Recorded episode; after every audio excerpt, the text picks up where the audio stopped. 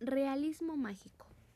El objetivo de este podcast es dar a conocer qué es el realismo mágico, su origen, características y principales autores y obras del realismo mágico.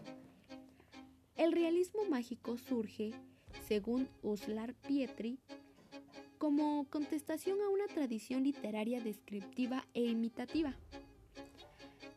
como las corrientes del romanticismo latinoamericano, el modernismo y el costumbrismo.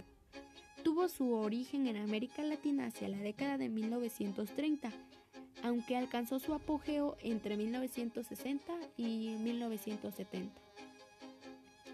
El realismo mágico es un tipo de narrativa en la cual lo extraño y lo peculiar se presenta como algo cotidiano, o mejor dicho, es una narración basada en la observación de la realidad, donde tienen cabida singularidades, peculiaridades y extrañezas dentro de la normalidad.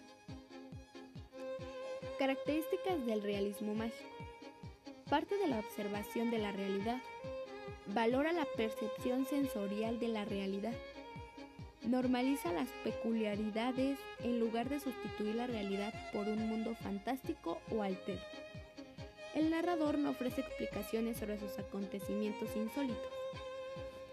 Los principales autores fueron Miguel Ángel Asturias, guatemalteco, que entre sus obras más emblemáticas están Hombres de Maíz y Señor Presidente.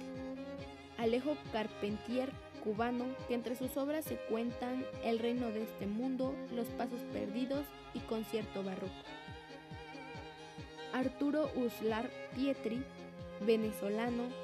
Entre sus obras literarias destacan La lluvia y Las lanzas coloradas. Elena Garro, mexicana, que entre sus obras destacan Los recuerdos del porvenir y La semana de los colores. Y por último, Juan Rulfo, mexicano, que entre sus trabajos narrativos más importantes destacan Pedro Páramo y El llano en llamas. Puedo concluir que es innegable la influencia que tuvo el realismo mágico en la narrativa latinoamericana.